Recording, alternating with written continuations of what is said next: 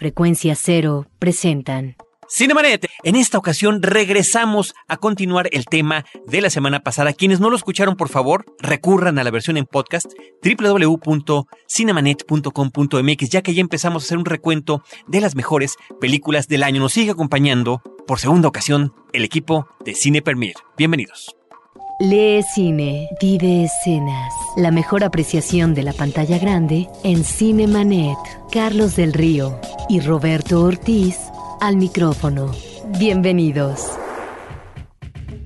Ciertamente, Carlos del Río y Roberto Ortiz al micrófono, pero también Carlos Gómez Iniesta. Tocayo, ¿cómo estás? Bien, de regreso. Ahora sí acabar con la lista. Vamos a acabar con ella. La semana pasada, quienes nos escucharon eh, sabrán que no nos dio tiempo. Esta vez Roberto Ortiz y un servidor optamos, junto con el equipo de Cinemanet, en eh, prescindir de nuestras acostumbradas secciones. Vaya, será de alguna manera nuestro regalo de despedida de año, que nos dediquemos exclusivamente a esto. Eh, Iván Morales, ¿cómo estás, jefe de redacción de Cine Premier? Hola, bien, gracias. César Albarrán, subeditor de Cine Premier. Hola, ¿qué tal? La verdad que eh, tenerlos a los tres en una ocasión fue de, de verdad titánico. Y ahora, en esas temporadas que, bueno, ya estamos quizá un poco complicados con tanto compromiso familiar, eh, vacaciones de una u otra persona, les agradecemos muchísimo que tengan la oportunidad de poder concluir lo que iniciamos la semana pasada. Y si les parece bien, vámonos directo al asunto. Carlos Gómez Iniesta, nos habíamos platicado ya las películas 10, 9 y 8 de nuestras 10 favoritas de cada uno. ¿Cuál es tu séptima película favorita del año? La séptima es la película de Darren Aronofsky, La Fuente de la Vida, de Estados Unidos, 2006, que hablaba en inglés y maya. Y trata, eh, es la historia de, de amor, eh, un hombre que busca una cura para salvar eh, de la muerte a su mujer y al mismo tiempo es una repercusión a través de tres épocas. Es como una premisa difícil de entender, pero creo que si le dan chance, sales muy gratificado, ¿no? Yo la tengo Iván Morales, en sí. el número 6, Ajá. esa, este, La Fuente de la Vida, y sí, obviamente estoy totalmente de acuerdo. Y a mí me gustó mucho una comparación que no me acuerdo si es del mismo Aronofsky o si a algún crítico se le hizo que decían, la narrativa es tan diferente, tan original que el, lo que el poema es para la novela, esta película es para el resto de las películas. Wow. Eso me gustó mucho y sí, nada más que yo lo tengo en el 6. Ok, muy bien. Un, un lugarcito más adelante. Eh, César Albarrán, tu película número. No, bueno, Iván Morales, ¿cuál es tu película número 7? Eh, Es que el 7 sí, no me seguí porque yo ya habíamos platicado de ellas. Yo en el 7 tenía a Up, ligeramente embarazada, y Dramamex en un empate. La comentamos, la comentamos la semana pasada. Ahora sí, César Albarrán, tu película número 7. También la comentamos la semana pasada, el asesinato de Jesse James por el cobarde Robert, Robert Ford.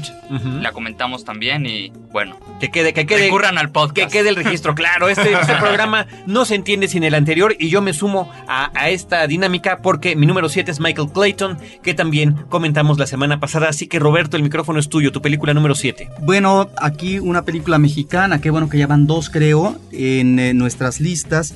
Es eh, Luz Silenciosa de Carlos Reigada, una película que se estrena en el mes de octubre, que obtiene eh, un número de premios eh, importantes nacionalmente, internacionalmente, posiblemente la película de más, más premios eh, cosechados y es también, por lo tanto, por parte de la Academia Mexicana de Cine, la que se propone, esto no quiere decir que lo acepte la Academia de Hollywood, para concursar como la mejor película en lengua extranjera. Luz Silenciosa creo que es hasta el momento la mejor película de Reigadas.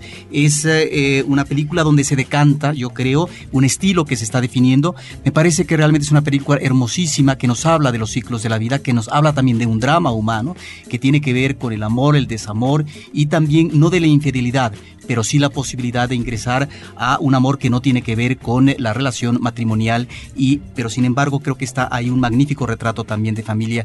Es creo la mejor película mexicana que se ha hecho en este año. Algunos dicen que tal vez es la mejor película mexicana en varios años. Yo coincido con esos algunos y yo la tengo en el número 2 y también considero que es la mejor película de, de Reigadas porque mucha, mucha gente, creo que incluyéndote, dices que es un poco pretencioso por lo general. Aquí yo creo que fue muy humilde en el sentido de que se, en su narración se atuvo a las reglas de la comunidad que estaba retratando, que es una comunidad menonita en Chihuahua. Un tiempo muy pausado, una sociedad totalmente monolítica, Cerrada. cerrada, con una filosofía y un modo de vida protestante y se atuvo a esas reglas, ¿no? O sea, él dijo, yo vengo aquí como un observador y, y como tal me voy, a, me voy a comportar.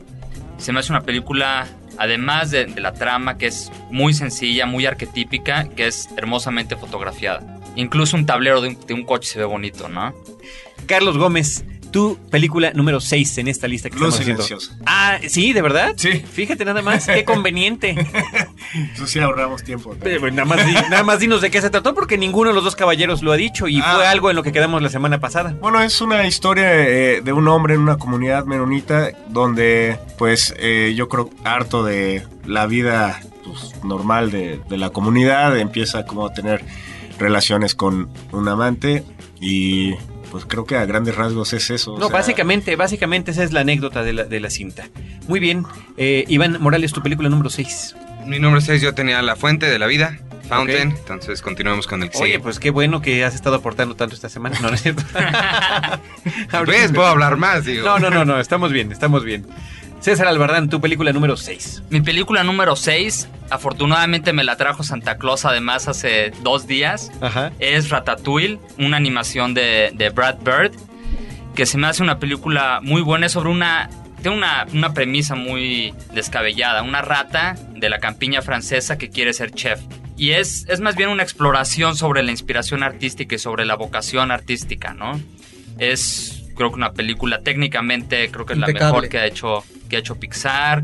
Se me hace increíble, o sea, no... Y, y aparte, siguiendo la tradición del estudio, le gusta a los chiquitos y le gusta a los, a los adultos. Y yo ¿no? creo que en Se algunos- lee a varios niveles. En algunos casos nos puede apasionar a los adultos. Yo inclusive la tengo en el lugar número 3, es también de las cintas que más me emocionaron, que más me sorprendieron, que eso es algo que yo agradezco mucho como cinéfilo. Cada que entro a una sala, que es, ay, a ver, vamos a ver Otro ratón. cómo está, claro, Sí. otro ratón, Sí. ¿no? Y en Francia, y que quiere ser chef, no, no, me, no me la imaginaba. Tiene además unos despliegues de, de técnica, ¿no? Inclusive impresionantes la Sí. película. Eh, creo que Brad Bird como director en películas animadas está siguiendo una trayectoria inmejorable, insuperable. El hombre de... eh, eh, El gigante de hierro. El gigante de hierro. Eh, Los Increíbles, que, me parece todavía inclusive mejor eh, que Ratatouille eh, a nivel personal. Pero esta que fue una estupenda sorpresa este verano y con ese personaje del crítico de restaurantes que es verdaderamente extraordinario, que inclusive diría yo le da un tono timburtonesco al asunto. Mi película número 6, por cierto, es The Born Ultimatum. Es otra película de acción, la tercera en esta saga.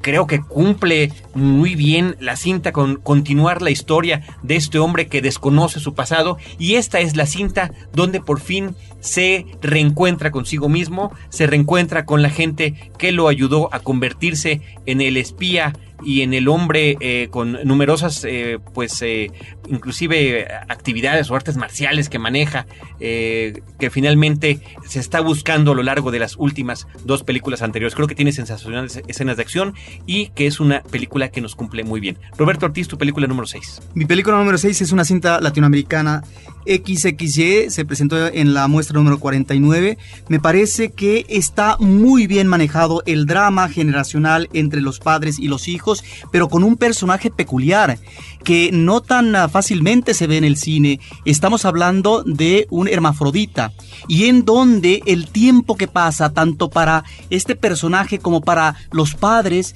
es el tiempo de la angustia, es el tiempo de la desesperación, es el tiempo de qué es lo que va a pasar con este personaje, eh, porque tal vez en la adolescencia o en la juventud tendrá que decidir si se opera o no, no vamos a contar el final, en términos de enfocarse o canalizarse hacia lo que tiene que ser un sexo u otro, es decir, la preferencia eh, heterosexual o la preferencia eh, eh, homosexual.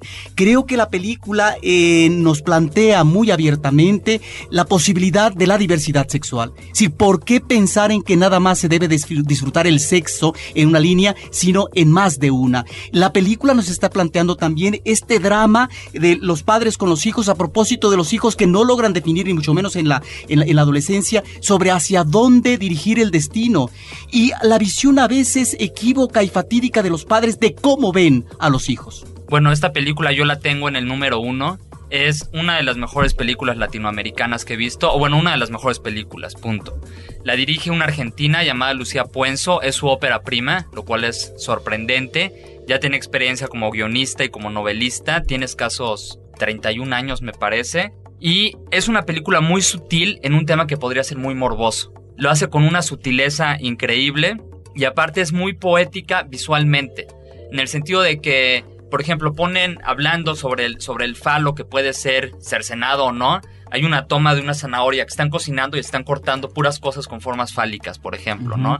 Y además se desarrolla en un puerto en Uruguay, porque la familia escapa de Buenos Aires por toda la por problemas que tiene en la escuela Alex, que es esta persona.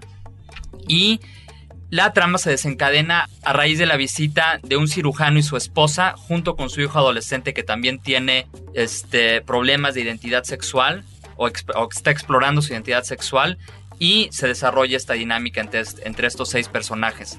Y por último, cabe remarcar la actuación de Ricardo Darín, un actor argentino que para mi gusto a veces era demasiado estrambótico, demasiado Ujú. gritón. Y aquí es muy mesurado Contenido.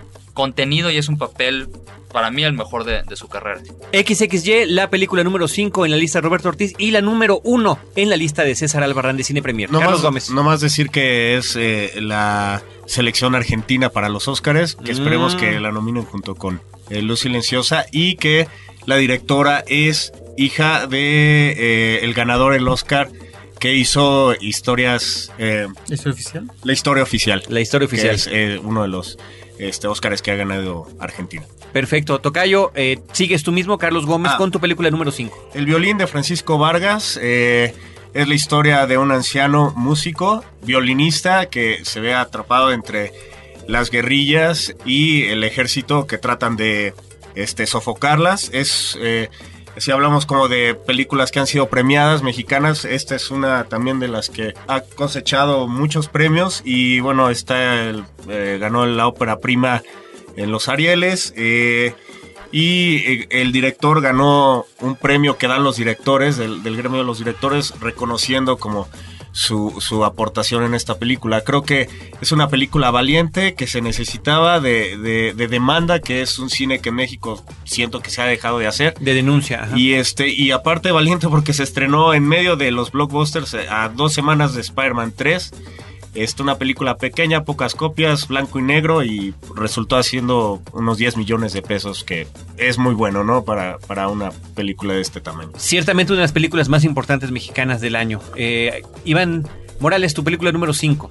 Bueno, yo para mi cinco me voy en, en una dirección totalmente diferente a El Violín. Es una película que se estrenó, de hecho creo que la mandaron a DVD directo acá. Se llamó Waitress, es con Kerry Russell, la que hacía de Felicity. Es una comedia romántica un poco ácida, un poco medio obscurona. Muy interesante, es la historia de una, básicamente de una chava que está casada con, con un esposo que la, pues la maltrata un poco. Se enamora ella de un, del doctor que la está Su ginecólogo. de su ginecólogo porque ella resulta quedar embarazada y bueno es todas las, las peripecias que le suceden ella se dedica es, es una este, mesera y cocina paes muy ricos entonces todo el tema de los paes es también muy padre Waitress, la número 5 de Iván Morales. Eh, César Albarrán, tu número 5. Mi número 5 es una película que se, se llama Gone Baby Gone. Le pusieron aquí Desapareció una noche. Me sorprendió por dos razones. Una, porque Ben Affleck es un gran director. Y otra, por Casey Affleck. Yo la vi antes que, el asesinato de Jesse James. Creo que la vi el mismo día en el Festival de Morelia. Casey Affleck puede llevar una película sobre los hombros perfectamente. Es la historia de una niña que desaparece y todas las implicaciones que esto tiene. Se desarrolla en el área de Boston, donde se desarrolló también Río Místico. Incluso ahí es el mismo autor, el de, las, el de ambas novelas sobre las que se basan las películas. Y si Clint Eastwood se había ido hacia un corte muy trágico en el sentido clásico del término, Ben Affleck se enfoca mucho en la idiosincrasia de los, de los bostonianos. Es una película increíble, tiene un final que es de esos finales que provocan cientos de pláticas de café. No puedes no hablar sobre la decisión de los personajes al terminar de ver la película. Es realmente excelente y una, una muy grata sorpresa. Creo que ha nacido un director que en el panorama del cine norteamericano llegó para quedarse por un largo tiempo. Tiene una madurez, o sea, no puedes creer que sea Ben Affleck, ¿no? yo sí Bueno, yo sí, también, yo también, pero- yo pero también. Es, es espléndida la película, No- en todos sentidos. No soy de sus detractores, que además tiene muchísimos. Gone Baby Gone, la número 5 de César Albarrán. Eh, me toca a mí, mi número 5 es la película Stardust. Es una película polémica, como que no le gustó a mucha gente, como a Iván Morales, que ahorita este, parece que tiene un malestar estomacal. Pero eh, dentro de las películas que nos han llegado en años recientes de tema fantástico, de, de corte, de este tipo de corte, me parece que es una de las películas sobresalientes, la historia de una estrella, una estrella que literalmente cae a la tierra y como primero, antes de ser rescatada, es secuestrada por el que debiera ser el protagonista de la película. Me gustó más la primera vez que la vi cuando se llamaba The Princess Bride. Eh, César Albarrán. Bueno, creo que algo im- importante que mencionar y que también mencionó Carlos en, cuando hablaba de 300 es la presencia de los novelistas gráficos, ya no solo como proporcionando el material base para producciones, sino también involucrados en las mismas, como Frank Miller estuvo codirigiendo Sin City, estuvo también involucrado en 300. En el caso de Stardust es Neil Gaiman. Neil Gaiman, también es el guionista y está basado en su novela gráfica y bueno, vienen varias el, el próximo año, ¿no? Incluso en Cine Premier hicimos un especial al respecto en el mes de octubre, si lo quieren checar por ahí. Perfecto. Stardust número 5 de Carlos del Río, Roberto Ortiz, tu número 5. Una película de lo mejor yo creo que estuvo en el FICO, después la recupera la 49 Muestra Internacional, El Gran Silencio de Philip Cronin. Esta es una película eh, donde no hay prácticamente diálogos, porque precisamente se trata después de más de 10 años eh, de buscar con afán el director para poder retratar la vida en el interior de eh, un convento de los eh, monjes cartujos. Bueno, logra el permiso y hace una película creo que muy interesante a propósito de cómo estos monjes logran o tratan de acercarse a Dios a través de qué? A través de la meditación y a través de la contemplación. Nosotros vemos los contrastes visualmente entre lo que es el mundo interior y el mundo exterior que fluye cotidianamente la naturaleza, etcétera. Creo que es eh, una película interesantísima, propositiva y que realmente eh, nos está eh, proporcionando una visión de una comunidad religiosa que se abstiene de aparecer mediáticamente. No te quedes fuera de foco. Cinemanet regresa en un instante.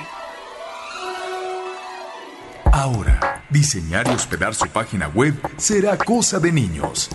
En tan solo cinco pasos, hágalo usted mismo sin ser un experto en Internet. Ingrese a suempresa.com y active ahora mismo su plan. Suempresa.com, líder de web hosting en México. EON 4.5.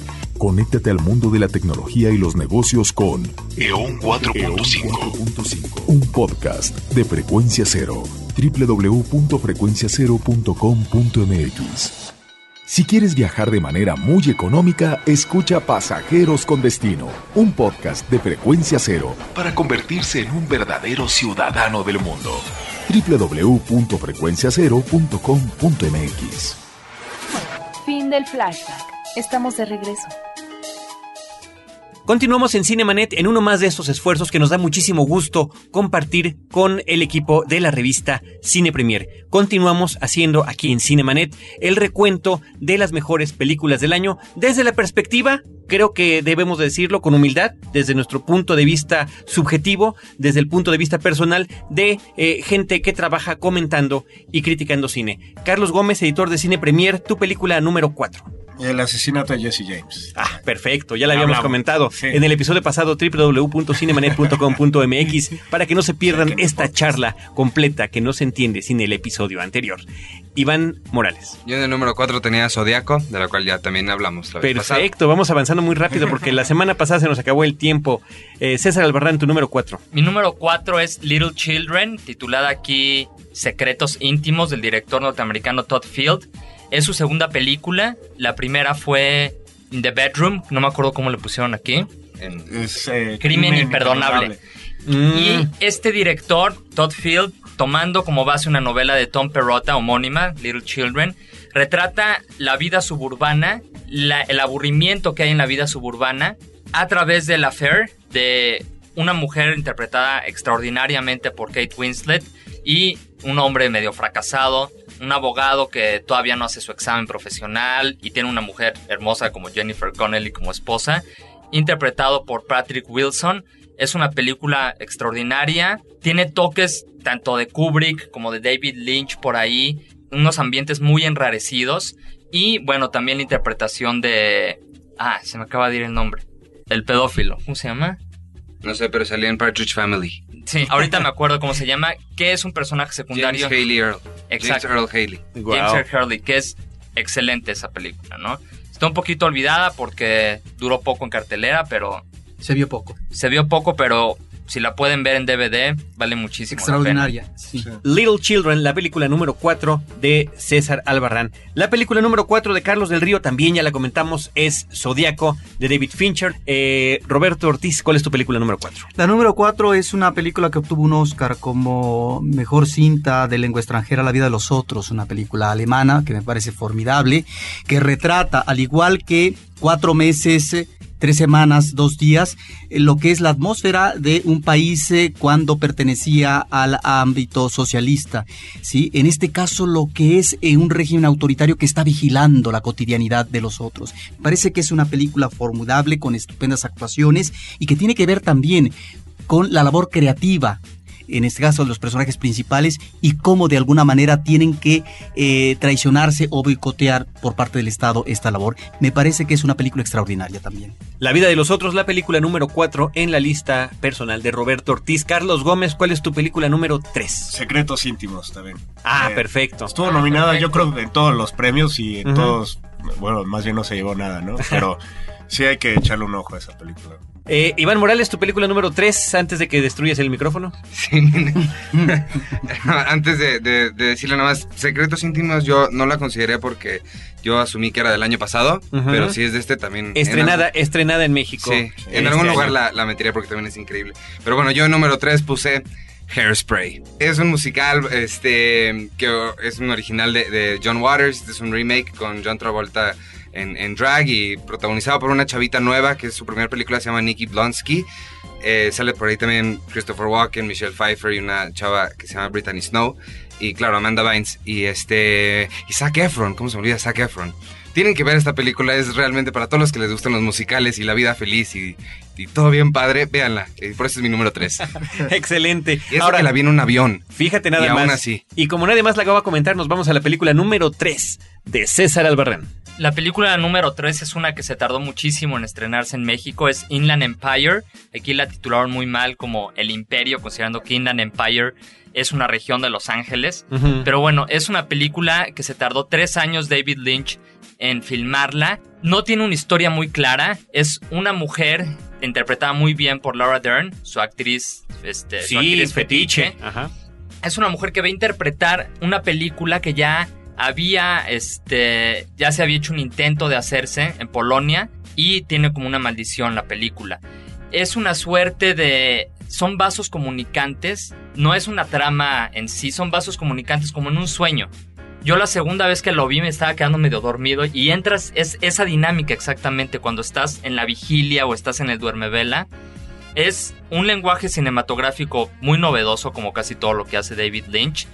Sí se podrán quejar mucho los puristas de que no tiene una trama, de que qué diablos pasó, por qué dura tres horas, por qué salen unos conejos enormes con la voz de Naomi Watts, pero es un ambiente totalmente onírico, es una pesadilla y funciona bajo las reglas de los, de los sueños, no hay más. Tiene, así como Mulholland Drive, la escena esta famosa de silencio, de no hay banda, no hay orquesta, tiene muchos momentos así muy desconcertantes y que realmente dan mucho miedo. Sabe conjuntar muy bien las imágenes enrarecidas con los sonidos enrarecidos, que es algo que muy pocos cineastas saben hacer. Y es un cine totalmente artesanal. La puedes odiar o la puedes amar. No creo que haya punto medio. Inland Empire de David Lynch es la película número 3 de César Albarrán. Eh, vámonos ahora con la número 3 de Carlos del Río, Ratatouille, ya la habíamos comentado, así que nos seguimos con Roberto, la 3, que seguramente nadie más la tiene en su lista. Yo creo que nadie más. Días de Campo fue una película que se presentó en el Festival de Verano de la UNAM, de Raúl Ruiz, un cineasta de origen chileno que se exilió y ha realizado la mayor parte de su trayectoria fílmica en Francia, regresa a Sudamérica y hace una película que tiene que ver con esta vida que se va a partir de un anciano eh, maneja dos tiempos, el tiempo, digamos, de madurez, el tiempo de vejez, esta idea de escribir una novela que finalmente nunca se termina porque el tiempo eh, pasa y va consumiendo y carcomiendo el físico, la vida eh, del personaje y de los personajes principales. Creo que es una película que también nos maneja una atmósfera eh, onírica y que nos remite a eso, a la vida que finalmente no logra concretarse, que pasa y que sin embargo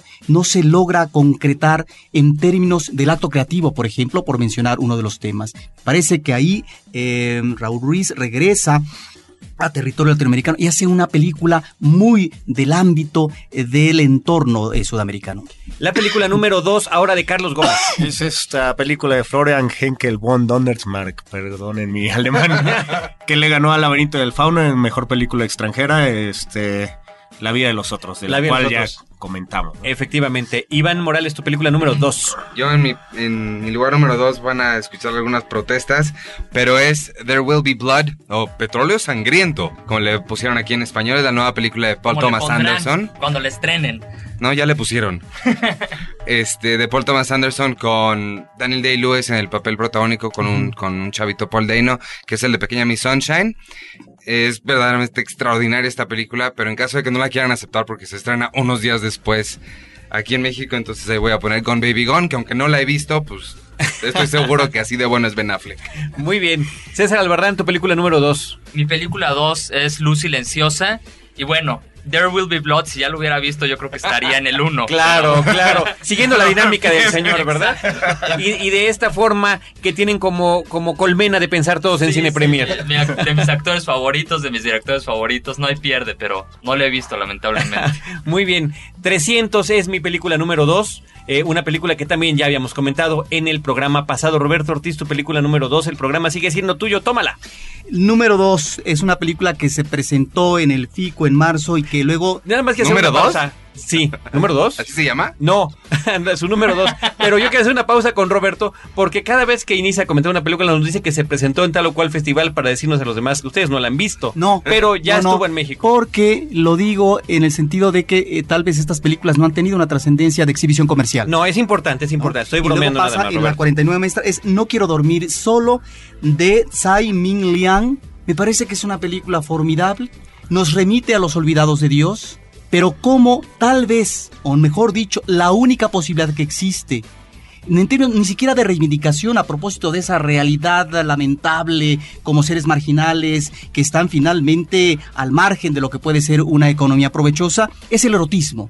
Es el cuerpo a cuerpo, es el acercamiento. Eso me parece que como posibilidad eh, y el manejo inventivo con imágenes realmente poéticas, recordemos tan solo la imagen final con música de Charles Chaplin con otra letra, creo que merece estar en, eh, el- en la número dos. Nuestro tiempo está terminando aquí en Cinemanet. Eh, Carlos Gómez, tu película número uno. Eh, la mejor que vi en el, en el presente año fue Después de la boda, de Susan Bayer, una película este, danesa de esta que trata sobre un señor que trabaja en la India cuidando niños en un orfanato y necesita dinero para seguir haciéndolo. Viaja a este a Europa con pretexto de un financiamiento que le pueden dar y descubre ahí algunos secretos este, de relaciones pasadas y bueno, se me hace una película el mejor guion que pude saborear este Un buen melodrama. 2007. Sí, y que esta mujer este le está yendo muy bien ahorita, ¿no? Está presentando la siguiente con Benicio del Toro y con Halle Berry que también es una buena película, ¿no? Iván Morales, tu película número uno del año. Mi número uno es, yo soy una persona muy musical, me gustan mucho los Beatles, por ende mi número uno es A través del universo de Julie Taymor. Across the Universe. Y no tengo nada más que decir al respecto. Excelente, muchas gracias. Eh, César Albarrán, tu película número uno ya del la año. habíamos mencionado, XXY, la Argentina de Lucia Puenzo. Muy bien, eh, la mía es una que no, no está en la lista de nadie, es la película que más me emocionó en el año. No, no es una película como en los años anteriores en las que estoy plenamente convencido, pero creo que es con la que salí más contento después de haberla visto en enero de este 2007 que está a punto de terminar. Más extraño que la ficción, Will Ferrell en un personaje que eh, descubre un día que no existe o que más bien es producto de la imaginación de una escritora y que todo lo que sucede tiene que ver con esa voz que narra su realidad. Roberto Ortiz, Y tu película una número película uno. que ya se ha mencionado que es Viaje a Darjeeling como número uno para mí. Ah, Viaje a Darjeeling, ya lo habíamos comentado efectivamente. Muchas gracias a todos. El tiempo eh, nos ha comido una vez más. Es el último programa del año. Agradezco a Cine Premier, agradezco a Cinemanet, a todo nuestro equipo y por supuesto lo mejor para esta fiesta de fin de año y que todo lo que deseamos, lo que esperamos, se nos cumpla a ustedes, a nosotros en el 2008. Muchas gracias Carlos Gómez, Iniesta, Iván Morales, César Albarrán Torres, Roberto Ortiz y Carlos del Río. Les agradecemos y nos despedimos de ustedes. Muchas gracias. ¿Y para ti, cuál fue la mejor película de este 2007? En Cinemanet nos gustaría que compartieras con nosotros tus 10 películas preferidas de este año. Esperamos tu correo en la dirección que tú ya conoces. Promociones arroba cinemanet.com.mx Los créditos ya están corriendo.